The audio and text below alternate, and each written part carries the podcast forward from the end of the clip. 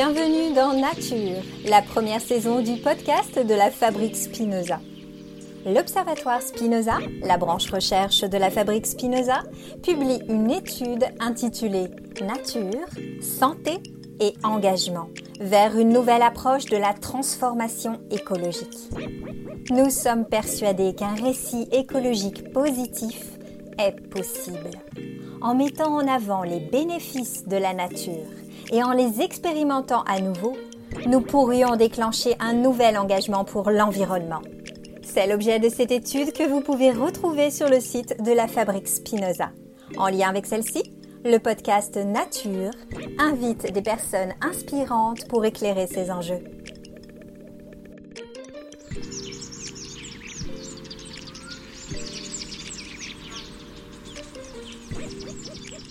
Bonjour, je me présente, je suis Audrey Berthet, coach en épanouissement personnel et professionnel et organisatrice de retraite en silence pour permettre une reconnexion à soi, au vivant et un ressourcement profond et durable. La nature joue un rôle essentiel dans ma vie. Elle est à la fois une source d'inspiration infinie, un compagnon de tous les jours et sans doute mon plus grand maître de sagesse. Alors, en tant que membre de la Fabrice Spinoza, je suis très heureuse de vous accompagner dans cette série d'épisodes pour le podcast Nature et d'accueillir aujourd'hui mon invité, Pascal Derme, avec qui nous allons dialoguer autour de ce sujet. Bonjour Pascal. Bonjour Audrey. Merci d'avoir accepté notre invitation et aussi d'avoir contribué à notre étude. Pascal, vous êtes réalisatrice, auteur et journaliste spécialisée dans les questions de nature et d'environnement depuis plus de 25 ans. Vous avez réalisé en 2018 le film Enquête Natura qui démontre à travers des centaines d'études que l'expérience de la nature représente une source inépuisable de bien-être. Et puis cette année, le documentaire Aqua qui explore plus spécifiquement les pouvoirs de l'eau sur notre santé et sur notre équilibre global. Tous les deux diffusés sur Planète Plus et Canal Plus.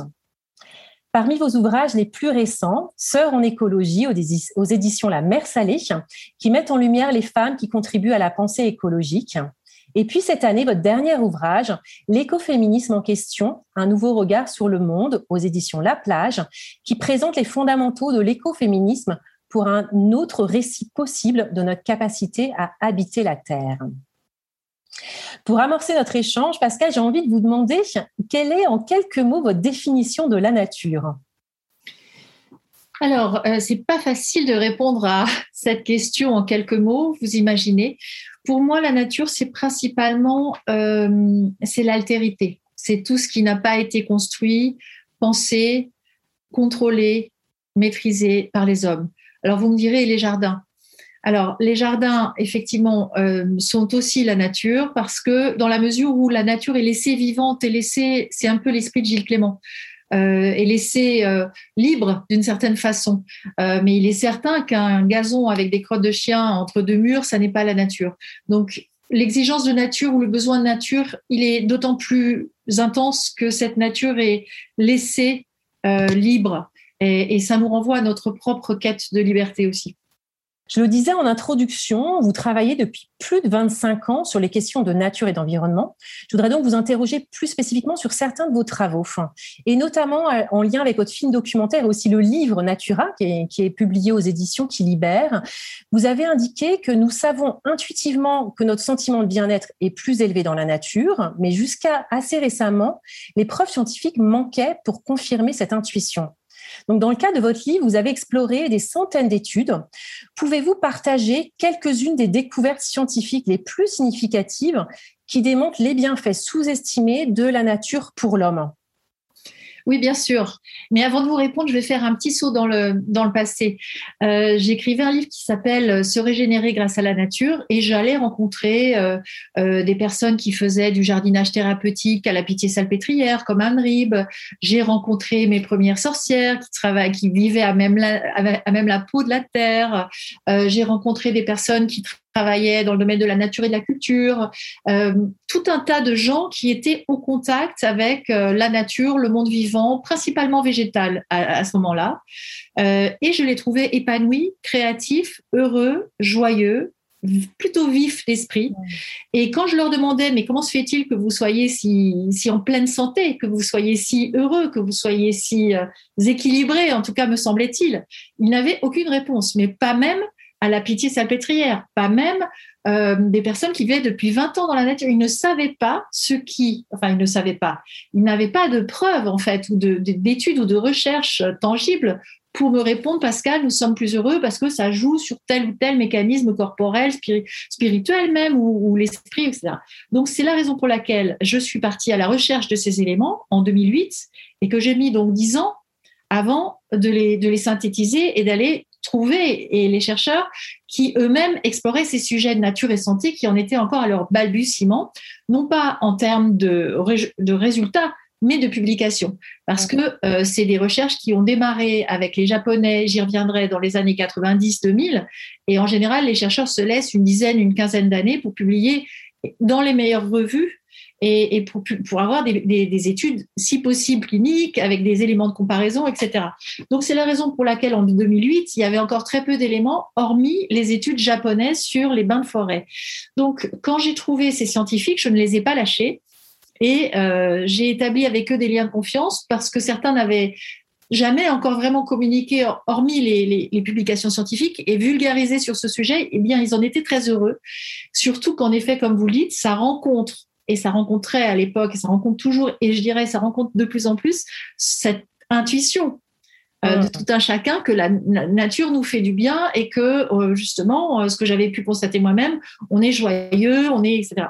Donc maintenant, pour vous répondre sur les études qui m'ont le plus marqué parmi cette dizaine d'années d'approche de ce sujet, et c'est des études qui sont souvent publiées en anglais. Il y avait très très peu de choses, voire presque rien en français.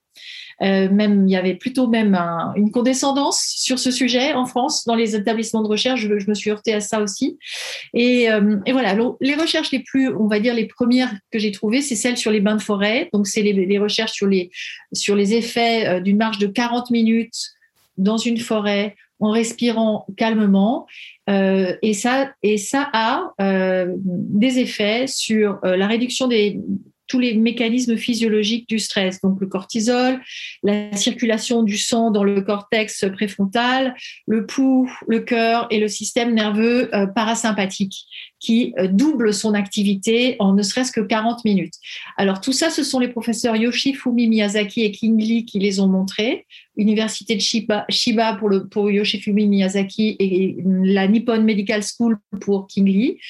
Et ce sont des recherches qui ont été euh, euh, intéressantes parce qu'elles étaient menées in situ pour la plupart. C'est-à-dire on pouvait mesurer directement dans la forêt avec des appareils mobiles un des électrocardiogrammes mobiles. Euh, bah, évidemment, le pouls, c'est plus facile, la pression des petits outils. Euh, bon, à part le cortisol qui était analysé ensuite au laboratoire, mais la plupart de paramètres étaient mesurés in situ. Et les chercheurs constataient qu'au bout de 20, 30 et 40 minutes, ces paramètres physiologiques du stress diminuaient et que le calme, l'état d'esprit de calme et tous les signaux de calme du corps augmentaient. Quand je vous ai dit ça, j'apporte une petite nuance intéressante, c'est qu'en fait, euh, on m'a précisé que chez les personnes qui manquent de vigueur et de, vitalité, au contraire, la stimulation de la forêt augmente et le corps se dynamise. Et euh, en fait, euh, Yoshifumi Miyazaki attribuait ça au fait que le corps se synchronise avec la nature, il se resynchronise. On retrouve cette homéostasie, donc l'équilibre du corps dans la forêt. Alors pourquoi ça joue euh, il, y a bien sûr le fait de respirer calmement, qui peut, j'y reviendrai avec la santé bleue, mais qui peut, qui joue sur euh, tout le système nerveux autonome. Il y a la couleur du verre, il y a les molécules de phytoncides qui sont des molécules aromatiques émises principalement par les résineux, mais aussi certains feuillus pour se protéger contre les, les, insectes et les bactéries, surtout quand il fait moite et surtout l'été. Donc ça, c'est ce que le professeur Kingley a mis à jour, avec des effets pouvant aller sur l'immunité naturelle et l'augmentation des natural killers qui sont euh, des, lymphocytes protectrices de notre organisme. Euh, mais ça, c'est trois jours et deux nuits, c'est pas 40 minutes. Donc, il y a des temporalités différentes. Et euh, bout à bout, ces recherches avec des cohortes relativement restreintes ont, ont montré donc que les bains de forêt avaient des vrais effets sur la gestion du stress. Voilà, le deuxième. Oui. Et je voulais vous demander aussi, Pascal, est-ce que du coup, ça s'applique aussi On peut retrouver ces bienfaits si on est, on, marche en campagne ou c'est vraiment spécifique à la forêt? J'imagine que certains de ces bienfaits, on peut, ils peuvent aussi se, se manifester dans d'autres contextes. Alors, on peut imaginer, mais en l'occurrence, moi, les études dont je vous parle sur les bains de forêt, ça se rattache aux forêts. Et en particulier, ça se rattache aux arbres. Et donc, ils ont fait aussi des études dans des grands parcs urbains, mais c'est pas des c'est pas des petits parcs, euh, des, petits squares avec trois arbres. Les parcs urbains à Tokyo, c'est quasiment des forêts en fait. Le, parc impérial où, où, une étude a été menée, c'est gigantesque, c'est grand comme le parc de Saint-Cloud par exemple, c'est vraiment énorme. Donc euh, la densité euh, de la canopée, la densité d'arbres nécessaire pour avoir cet effet physiologique et psychologique aussi. Euh, on, est dans la forêt, on est dans un autre univers, on n'a pas forcément les sons des voitures, j'y reviendrai sur les bains de forêt, sur la pratique, mais on, a, on est dans un autre univers et bien sûr, ça ne peut pas euh, être euh, trois squares avec entrecoupés de routes, etc. Ça, ça, va sous, ça va, ça, ça, va de soi. Quant à la campagne, euh, moi, je me suis attachée aux études des scientifiques. Vous avez cité tout à l'heure une centaine, il y en a 450. Harvard a fait une synthèse très intéressante et il y en avait 450 il y a deux, deux trois ans. Il y en a plus certainement maintenant. et ces études, elles concernent les natures à proximité des, des, lieux où les, les humains vivent. C'est-à-dire que ça ne s'attache pas au désert, ça ne s'attache pas aux, aux, zones, euh, à la haute montagne, etc. Ce qui a intéressé ces chercheurs, c'est euh, la déconnexion des humains de la nature, le mal que ça leur fait et la possibilité, sachant les bienfaits que la nature nous fait, de revenir dans cette nature en conscience en se disant, voilà, aller dans la nature 30 minutes, ça va m'aider à gérer mes stress, ça peut être préventif contre le burn-out. Pour les infirmières, notamment, il y a eu des études, ça montre qu'elles résistent mieux au stress, euh, ça va restaurer mes fonctions cognitives, je vais y venir, ça va me faire tout un tas de bienfaits et ces bienfaits-là, on les aura que dans la forêt, mais sachant qu'on peut les avoir, on est invité à, à la fréquenter davantage avec plus de respect. Donc, c'est la nature proche, pas besoin forcément d'aller très loin, une nature exotique, c'est la nature qui est, proche de, chez nous. Et, Exactement. Et, vous êtes en train d'écrire euh, aujourd'hui sur les bienfaits de l'eau euh, à travers un ouvrage qui va paraître aux éditions euh, Masso Éditions en, octobre, La santé bleue. Est-ce que vous voulez nous dire quelques mots sur, non, il y a une autre étude que je voulais vous citer qui, qui est une de mes grandes découvertes en fait, c'est sur euh, la, fréquentation de la nature et la dépression. Et ça, c'est une étude de Stanford euh, avec de, Gregory Bratman et Gretchen euh, Daly. C'est des hum, scientifiques qui ont montré qu'au bout de 90 minutes, le fait de marcher dans la forêt, alors là, c'est une campagne très verdoyante avec beaucoup d'arbres dans les environs de Stanford, versus Palo Alto, la ville, avait des effets sur les pensées ruminatoires précurseurs de la dépression. Donc, ils ont montré vraiment à ce moment-là, euh, à la fois par des questionnaires, par des IRM et euh, par des, relevés biologiques de paramètres du stress, que le groupe qui avait été marché dans la forêt, dans la nature très euh, forestière, avait vu ses pensées ruminatoires décroître au bout de 90 minutes, ce qui n'était pas le cas pour les personnes qui avaient marché dans les rues de Palo Alto. Et il y avait un groupe témoin qui était resté, qui, eux, qui n'avaient aucun effet. Les, gens qui avaient marché en ville avaient un petit peu moins de stress, mais c'était absolument pas comparable. Ce qui montre que ce n'est pas le simple fait de marcher qui a cet effet sur les pensées ruminatoires, qui font beaucoup souffrir un, grand nombre de personnes victimes de dépression, des pensées qui tournent en boucle, j'aurais pas dû, j'aurais dû, soit du passé, soit du futur, mais jamais du présent. Or, ces pensées-là, la nature permet de les réguler, et en tout cas, la zone du cerveau qui les génère s'éteint. Et euh, ce que fait la nature, c'est qu'elle nous ancre dans le présent. Pourquoi? Parce que c'est une expérience sensorielle. Et, et c'est ça finalement que, le, que les scientifiques, qui, tout scientifiques qu'ils soient, prennent en compte bien sûr ces sens et le, le rôle, du, le rôle des, du sensoriel et le rôle de l'intuitif et le rôle des émotions. Euh, ils ne séparent pas le corps et l'esprit. C'est ça qui est très intéressant, bien sûr, dans leur approche. Donc ça, voilà, je voulais vous donner cette, étude-là. Et il y en a une autre que je pourrais vous, vous dire qui m'a beaucoup intéressée, qui a été menée par Thierry Artig, qui est un des plus grands spécialistes de nature et santé qui est suédois, qui est à Uppsala en Suède, que nous avons été voir. Et lui, il a travaillé sur l'effet restaurateur de la nature. Donc non seulement la nature, elle est préventive du burn-out, elle permet de réguler le stress, elle atténue les pensées ruminatoires une fois qu'elles sont installées, mais le fait de marcher dans la nature nous permet de restaurer notre attention dirigée et donc de faire un reset et donc de lutter contre la fatigue mentale. Alors ça, c'est très intéressant pour tout un tas de personnes qui sont la journée focalisée sur des écrans, avec une attention dirigée qui s'émousse, une attention dirigée qui, qui se fatigue. C'est celle que vous utilisez quand vous concentrez, quand vous devez faire des synthèses, quand, là, quand, on parle, quand on, quand on essaie de, de, récapituler. Et cette attention dirigée, bien sûr, elle, elle, elle est, le pendant, c'est l'attention non dirigée qui est une attention qui n'est pas le sommeil, mais qui est une attention libre. Par exemple, là, quand je vous parle, j'ai un boulot qui on doit. Voilà, je ne suis pas en train de m'endormir en vous parlant, mais je le vois, ça me fascine, il y a du vert, ça ondule sous le vent, c'est beau, ça me captive, ça ne m'endort pas, mais ça ne sollicite pas mon attention dirigée. Et cette, cette ne serait-ce que quelques secondes le fait de regarder ces éléments de la nature, un coucher de soleil, des vagues, un arbre, des animaux, ça nous permet de switcher, de passer en mode non dirigé. Et ça, c'est puissant pour la restauration mentale. Ça libère la mémoire et ça, et les tests de Terry Arctic avec des groupes témoins et des publications nombreuses qu'il a faites sur le sujet montrent que cette restauration mentale, elle permet d'améliorer toutes nos fonctions cognitives, verbales, euh, mémorisation, euh, capacité de synthèse, résolution de problèmes, agilité intellectuelle, euh, tout, tout ça, ça peut être reseté. Donc, nous, on a filmé une étudiante, on a filmé un test entre une avec une étudiante qui faisait des tests cognitifs assez compliqués avec des, des grades, etc. Il l'a envoyé marcher 40 minutes dans la nature. Elle est revenue et elle a fait trois fois plus de, trois fois moins d'erreurs qu'avant. Tout était, tout était remis à zéro. Et ça, c'est des résultats qu'ils ont en permanence et qu'ils ont montrés en permanence. Et donc, c'est pas seulement intéressant pour toutes les, tous les gens qui sont intellectuels ou les étudiants, euh, mais c'est aussi intéressant pour tout un chacun en termes de prévention. Et c'est ça, en fait, ce qui m'a intéressé aussi dans la nature euh, et la santé, c'est que c'est une médecine naturelle et préventive. Elle va pas attendre qu'on tombe malade, elle va essayer de nous, de nous éviter d'aller au-delà de certaines limites. Hmm. Préventive, curative, elle agit vraiment euh, aux différents stades. Oui. Est-ce que vous voulez nous partager quelques mots sur, euh, sur, sur les bienfaits de l'eau plus spécifiquement? Alors, oui, bien sûr.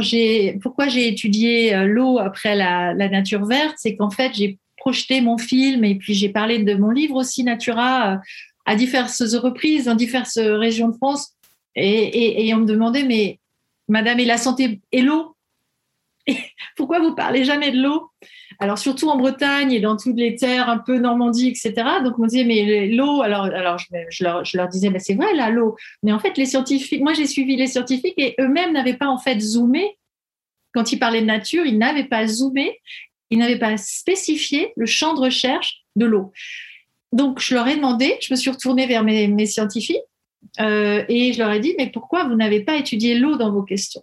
Et ils m'ont dit, mais on y est maintenant. Après 25 ans d'études sur la nature verte, maintenant, quand je dis maintenant, pour, ça faisait déjà 10 ans pour eux, on étudie les bienfaits de l'eau et on a observé que euh, quand on parle de nature, en fait, l'eau est omniprésente, mais on ne la voyait pas il y a des rivières, il y a des fleuves dans les villes quand ils font des études sur les paysages urbains.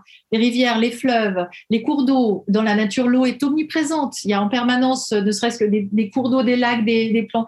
L'eau est là. L'eau est bien sûr en nous aussi, on ne la voit pas. Et donc, ces scientifiques ne l'avaient pas vu. Moi, je ne l'avais pas vu puisque je les suivais. Et, euh, donc, je me suis dit euh, que ça serait très intéressant de pouvoir maintenant approfondir ces données et spécifier euh, les bienfaits de l'eau qui sont très différent de ce que peuvent nous apporter les arbres. L'élément naturel est différent, voilà, il a des propriétés différentes. L'eau intrinsèquement a des propriétés minérales différentes. Elle a une masse, elle a des mouvements, elle a des couleurs qui sont spécifiques. Elle agit sur nos sens de façon spécifique. Elle touche tous nos sens. C'est une expérience immersive, euh, beaucoup plus finalement que la forêt. C'est encore plus loin dans l'immersion sensorielle, l'eau que l'on soit dessous, dessus, que l'on fasse du sport ou qu'on l'inhale l'eau dans l'air ou en bord de mer. Direct, Il y a un avec les voilà. Euh, hmm. voilà. Donc avec l'eau, je suis rentrée dans un univers encore plus sensoriel hmm. euh, qu'avec les arbres, encore plus immersif qu'avec les arbres, et avec un, un, un rapport émotionnel et symbolique encore plus fort qu'avec les arbres. Merci à Yggdrasil, etc. Il y a une symbolique très forte sur les arbres, bon, les dryades, etc. Mais sur l'eau, il y a le baptême, il y a le déluge, il y a l'ambivalence de l'eau. Il y a beaucoup de gens qui sont aquaphobes aussi.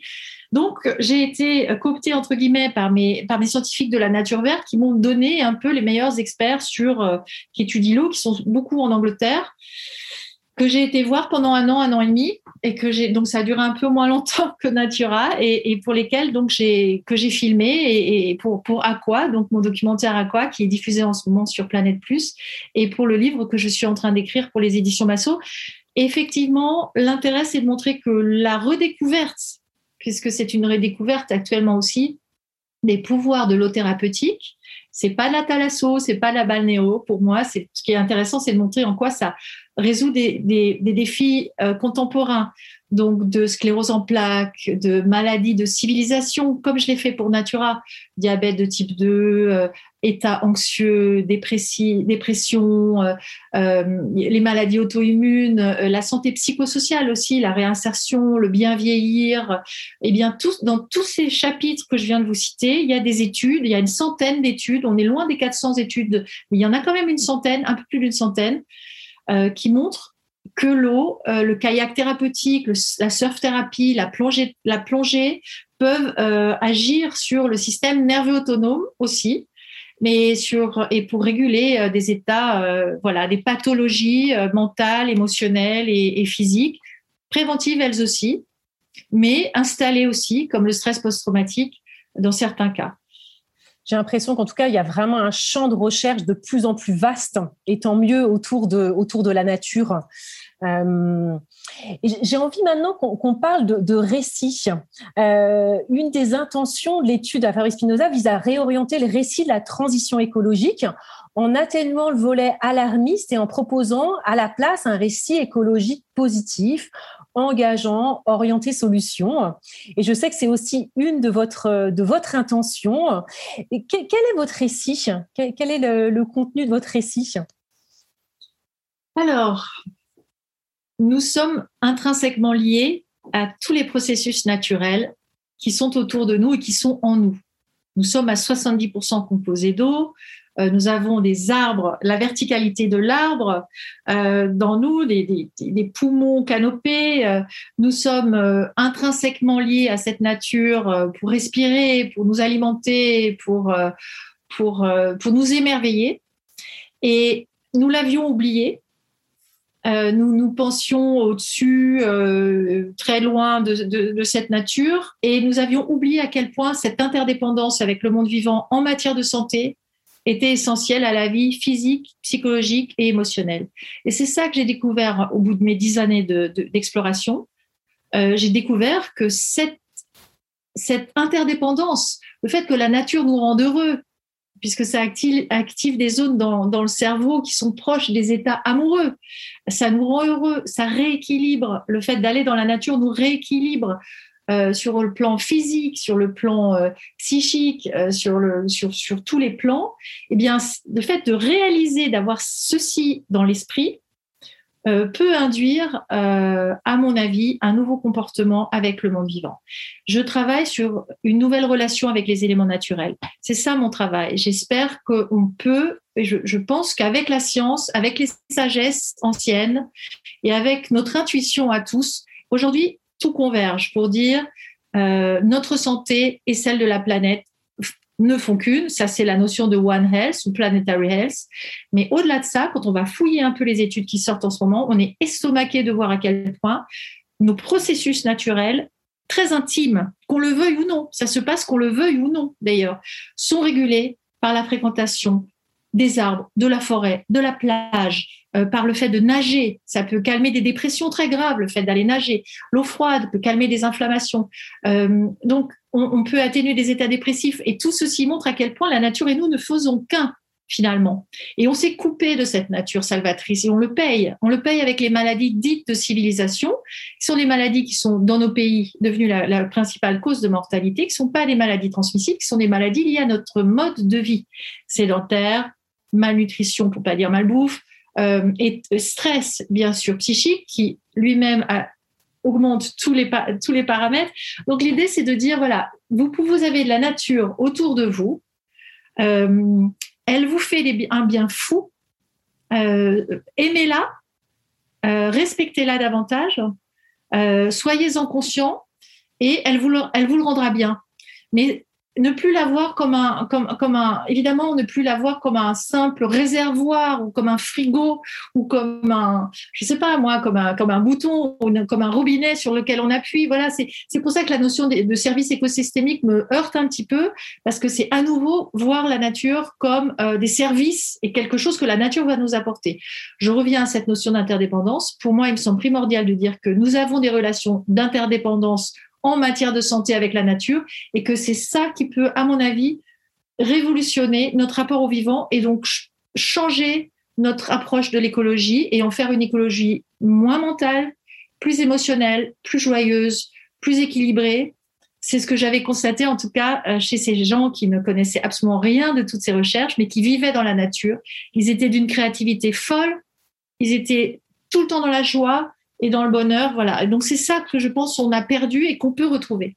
Donc c'est vraiment à travers Ouais, à travers la prise de conscience de notre interdépendance avec euh, avec la nature, avec le vivant, euh, que, ça peut se permettre de susciter de, des comportements plus favorables vis-à-vis de, la nature. Et pour ça, bien sûr, il faut faire l'expérience de la nature. Euh, et justement, parmi les expériences, vous en avez parlé un petit peu tout à l'heure, mais je voulais qu'on revienne dessus. Vous avez parlé des bains de forêt, qui est quelque chose d'assez euh, nouveau en France. Euh, vous avez d'ailleurs créé le premier site de bain de forêt en Gironde. C'est une pratique japonaise. Au Japon, il y en a beaucoup. Euh, est-ce que vous pouvez nous dire un petit peu plus en quoi ça consiste, ces bains de forêt? Alors oui, je me suis formée en, tant que guide de bain de forêt pour aller jusqu'au bout de cette démarche, pour aller au-delà des apparences de l'écran finalement, et puis euh, euh, faire l'expérience du fait de guider des, groupes, des personnes dans la nature. Comme je pense qu'il est, est temps de retrouver un rapport sensoriel avec la nature, en fait, je me suis pleinement retrouvée dans cette approche japonaise, comme vous l'avez dit, des bains de forêt, qui consiste à redéployer ses sens au contact de la forêt, euh, qui consiste à capter l'atmosphère de la forêt littéralement pour en ressentir tous ces bienfaits euh, psychiques et physiques. Et l'idée, c'est qu'en fait, on va dans la forêt, il y a deux piliers, il y a une respiration lente et profonde et euh, une lenteur. Et c'est ce, ces deux choses dont nous sommes privés euh, très fréquemment. Nous oublions de respirer, nous sommes dans des vies surchargées et extrêmement stressantes, et nous sommes à, fond ultra speed. Donc retrouver la capacité à respirer en forêt et à ralentir, mais ralentir radicalement, parce qu'un bain de forêt, on parcourt à peine 2 km et demi en 3 heures. Donc c'est vraiment une lenteur très profonde, ça fait un bien fou aux gens et moi ça m'émerveille de voir à quel point euh, euh, les groupes euh, adhèrent à ce concept parce que quand on ralentit, on redécouvre la nature autrement, on l'observe, on la touche, euh, on la fait sentir. en plus, il y a des échanges collectifs qui sont de toute beauté sur l'être humain, sur la sur les sur la, la bienveillance. C'est extrêmement beau ce qui se dit pendant un bain de forêt en groupe. Et on a des moments d'intériorité où on se laisse appeler par un arbre, on se laisse éventuellement dans un dialogue instinctif, intuitif avec un arbre, pourquoi pas. Euh, alors, le côté de l'étreinte de l'arbre, bon, c'est tellement stéréotype, c'est tellement caricatural que je, je le fais même plus, je le propose plus parce que on a plein d'autres endroits pour capter l'énergie de l'arbre. Ça peut être le dos, ça peut être en marchant, en les regardant. Euh, il y, a, y, a, à nouveau un côté, on va, on va s'accrocher à un arbre parce qu'on parce que parce qu'on sait plus où aller. Non, d'abord on, on, a une attitude respectueuse vis-à-vis des arbres, c'est des êtres vivants. Et puis ensuite, une fois qu'on a cette attitude respectueuse, je pense qu'on peut la garder en nous et l'appliquer dans d'autres domaines aussi de, de, de, de, la, du quotidien avec la nature. Euh, voilà, donc euh, le bain de forêt, c'est un petit peu ça. Oui, puisque je comprends ce que vous dites, c'est que ce ralentissement, il permet aussi, j'imagine, de se reconnecter pleinement à ses sens, comme vous l'évoquiez tout à l'heure. Et c'est ça qui nous ramène aussi vraiment dans le présent. On sait que c'est aussi dans le présent qu'on est bien, qu'on est plus heureux. Euh, donc c'est une pratique en tout cas que, qui fait partie de vos activités. J'imagine qu'il y a aussi d'autres pratiques. J'ai envie qu'on s'intéresse euh, qu'on s'intéresse à ça justement à la fois aux, solutions, aux conseils pour se reconnecter davantage au vivant et aussi aux facteurs d'engagement en faveur de la transition écologique. Quelles quelle seraient, si vous aviez euh, quelques propositions à faire euh, pour refaire de la place pour la nature dans notre quotidien quel que soit l'endroit où on se trouve d'ailleurs, parce que je pense notamment aux personnes qui sont en ville, qui peuvent se dire, bah, moi, la, nature est loin de moi. Quelles pourraient être des propositions pour, euh, refaire de la place un peu dans son quotidien à la nature? Mmh. Alors déjà, j'aimerais dire que c'est assez merveilleux de pouvoir réentendre ce mot nature et vivant dans un discours sur l'écologie. Parce que moi, en 25 ans, on a commencé par les déchets, l'énergie, la transition, etc. Et le mot nature était au mieux ridiculisé, au pire complètement méprisé. Donc, je voudrais d'abord dire que c'est très intéressant de pouvoir redire aujourd'hui que l'écologie passe par le lien avec la nature. Et je dirais même, le premier pas de l'écologie, est dans la nature. Le premier pas pour moi de l'écologie, mm, celle qui aura sans doute peut-être plus d'impact, elle commence au jardin, elle commence dans un, potager, elle commence dans la forêt. Et pas après pas, euh, redécouvrons cette nature, refaisons corps avec elle et ça, nourrira notre engagement. Mais ça nourrira notre engagement me semble-t-il, non pas d'une façon euh, abstraite et euh, livresque, etc. C'est très bien de lire, je ne vais pas dire le contraire, mais ça nourrira un engagement plus charnel, plus concret. L'expérience de la nature, pour moi, c'est le, le, le, le premier pas pour avoir une écologie qui soit cohérente avec qui l'on est et, et, ce que l'on fait. Donc, être, voilà, être écologique versus faire de l'écologie. Euh, être écologique. Qu'est-ce que ça veut dire qu'être écologique? Pour moi, être écologique, c'est vivre au contact de la nature. Cette nature, elle est là, elle est partout, elle est encore presque plus touchante dans les villes parce qu'elle est là quand même. Ça a été notre compagne pendant les, confinements du Covid. Moi, je me suis nourrie de mon petit balcon, là, euh, malheureusement pas pu aller en Bretagne chez moi, euh, donc, je me nourrissais des arbres euh, quotidiens. Ça a été mes compagnons pendant deux mois, trois mois. Euh, et je leur avais, j'éprouvais beaucoup de gratitude envers cette, envers cette nature urbaine qui était là, qui poussait quand même, qui s'est explosée dans un printemps magique et que tout le monde a redécouvert, que ce soit dans un jardin ou ceux qui étaient restés en ville. Donc, je crois qu'on l'a vu, on a, on l'a, on l'a vu pendant le Covid, cette nature. On l'a revue même si c'est pas très joli. on, s'est rendu compte qu'elle était là et qu'elle nous faisait du bien et qu'elle nous accompagnait dans ces périodes difficiles. Voilà. Maintenant, qu'est-ce qu'on fait, sachant ça? Donc, bien sûr, on l'a. je pense qu'il ne faut pas perdre ce lien.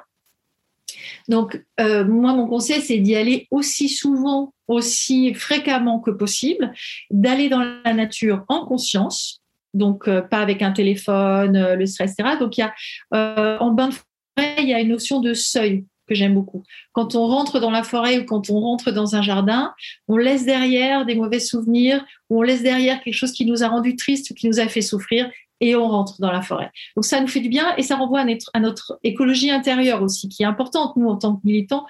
Il faut aussi qu'on prenne soin de nous et la nature peut prendre soin de nous parce qu'on prend soin d'elle. C'est un cercle vertueux.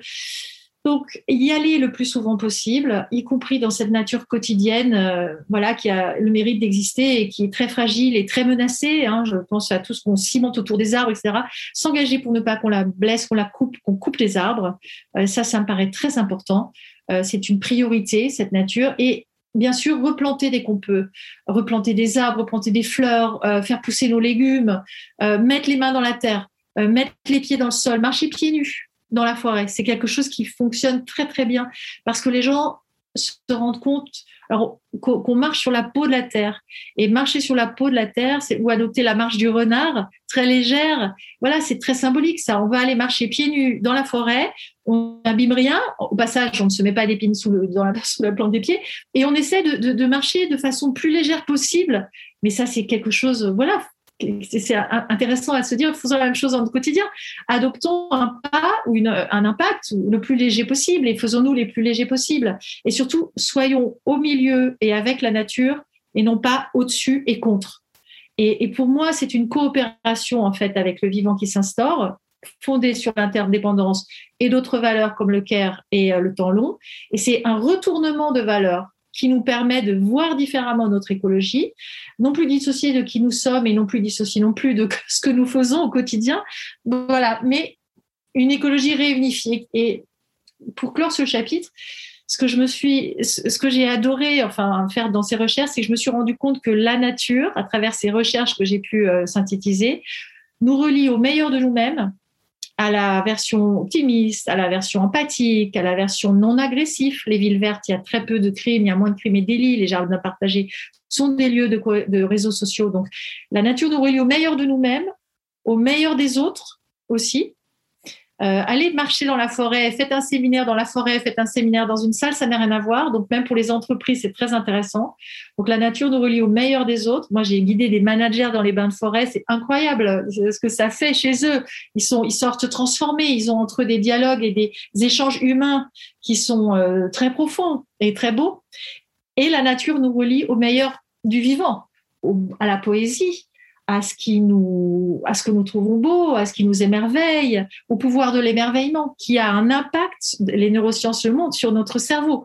Cette admiration qu'on peut avoir dans la nature, elle a, euh, elle a des vertus thérapeutiques à tel point que, euh, en matière de santé bleue, il y a des études qui montrent la corrélation entre la biodiversité marine et les effets sur la santé. Évidemment, plus il y a de poissons et plus il y a de beauté, plus les effets régénérants sont, importants. Et ce que je retiens dans ce que vous dites, euh, euh, Pascal, c'est que euh, c'est le contact avec la nature, mais le contact conscient. Ce que j'évoquais, on peut être en ville et être loin de la nature, mais aussi on peut être proche de la nature et finalement pas être au contact de cette nature. Donc c'est vraiment aussi le faire en conscience et avec respect, comme comme vous comme vous l'évoquez, pour en, en, tirer le plus de, de, de bienfaits. J'ai envie de vous demander qu'est-ce qui vous donne de l'espoir aujourd'hui dans les changements de comportement que vous avez pu observer? J'ai beaucoup d'espoir, euh, c'est-à-dire qu'en fait, étant dans l'action euh, ou dans l'écriture, mais qui est un monde autre, mais quand je suis euh, là, je suis dans l'action davantage. Donc, euh, je me pose pas en fait la question de savoir, euh, j'y crois, est-ce que. Mais mon espoir réside dans ce que je peux observer pendant les bains de forêt ou dans la nature avec des groupes. L'autre jour, j'étais dans une école qui s'appelle Lumia, dans le Mercantour, avec des jeunes de 25 à 30 ans qui sont en reconversion ingénieurs, grandes écoles, etc., et qui veulent retourner au contact de la nature. Et euh, j'ai guidé un bain de forêt. ensuite, on s'est baigné dans une vasque à 8 degrés. Euh, et j'observais euh, le, les réactions de, de, ces jeunes très militants, très engagés. Et pour eux, le fait de ralentir, en fait, c'était pas leur habitude, mais ça n'a pas posé de problème. Le fait de se reconnecter avec la nature, même s'ils avaient habité à côté d'une forêt, ils n'y allaient jamais quand ils étaient petits, ça n'a pas posé de problème. Au contraire, ils étaient heureux de le faire. Et je me suis rendu compte que la capacité de résilience et d'adaptation des jeunes générations était extrêmement forte. Euh, et il n'y avait pas ces résistances, il n'y avait pas ces ah j'ai pas le temps, il n'y avait pas ces j'ai peur, ou il n'y avait pas ces arguments qu'on a entendus beaucoup aussi. Bah, la nature c'est sale, il y a de la boue, donc euh, tu vas pas y aller, ou la peur, la peur des pédophiles, etc. Pour beaucoup de parents qui laissent pas à leurs enfants aller dans la nature. Donc mon espoir c'est de, me dire que euh, il y a un renouvellement de génération qui se fait de toute façon. Euh, et que euh, ces jeunes générations-là, c'est nous sommes la nature. C'est bien eux qui l'ont mis dans leur dans leur banderole. Donc nous sommes la nature, et donc on n'a pas de difficulté du tout avec en leur donnant des petits outils, des petites techniques à, à, leur faire en, fait à leur donner envie de retourner à la nature. Et d'ailleurs, il y en a plein qui retournent vivre et, vivre autrement. Et je crois qu'ils font pas les, les erreurs qu'on a pu faire nous.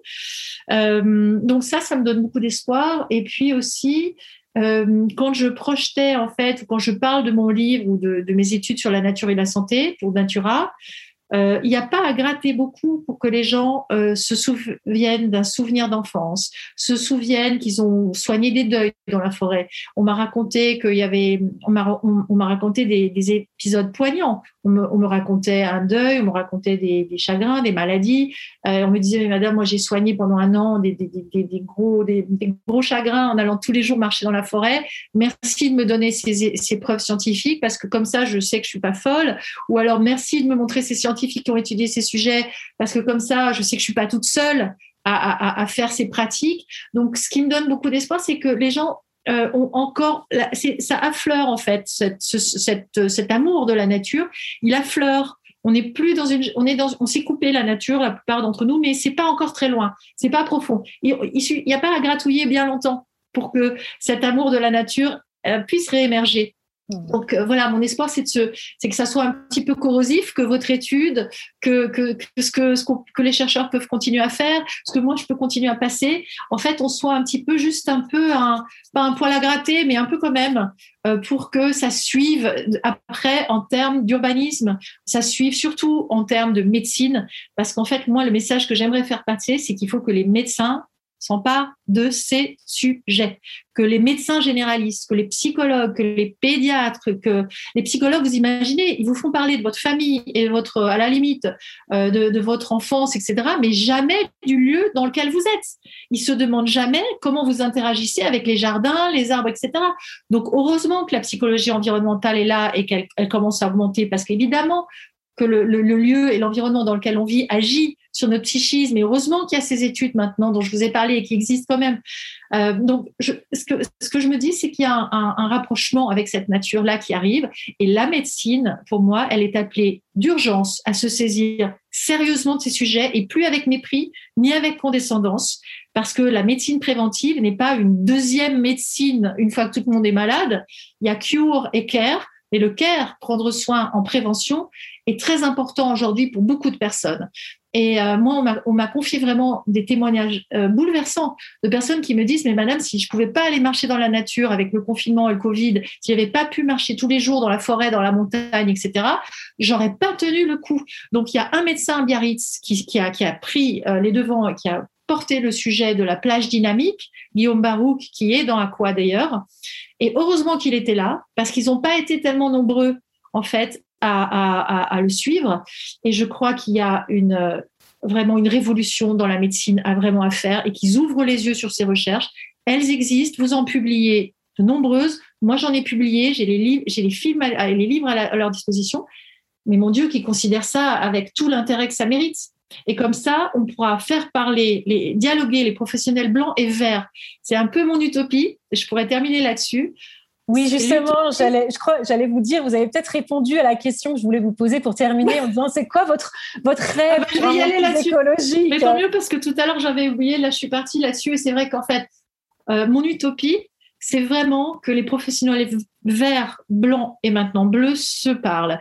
Vert, c'est les paysagistes, les forestiers, les jardiniers, voilà. Blanc, c'est les médecins, les pédiatres, les généralistes, les psychologues, les pneumologues. Voilà, on sait que à quel point l'air pur de la forêt peut impacter positivement la respiration. Donc voilà, tous ces métiers. Les bleus, c'est peut être les professeurs de plongée, de kayak, les médecins, les nageurs, les maîtres nageurs, etc., qui savent aussi à quel point on peut traiter l'autisme, on peut traiter plein de plein de maladies euh, psychiques graves grâce au bleu, à l'eau et à ces sports de l'eau. Donc moi, je voudrais que les professionnels blancs, verts et bleus se parlent et, et, et, empoignent ce sujet euh, de la santé et de la nature, de l'interdépendance nature et santé. Et le site que j'ai contribué à créer avec le département de la Gironde, euh, le premier site certifié de bain de forêt, on a commencé à mettre en place ce réseau de professionnels de, la médecine. On a commencé, on leur a fait des immersions, on les a sensibilisés, on a sensibilisé les agents du département aussi. Euh, on a les directeurs de, l'affaire sociale, les directeurs de la santé, et tous ces gens-là maintenant sont avec des médecins et on, les, fait, on est en train de créer ce réseau pour que ça puisse enfin bouger euh, en France sur ces sujets.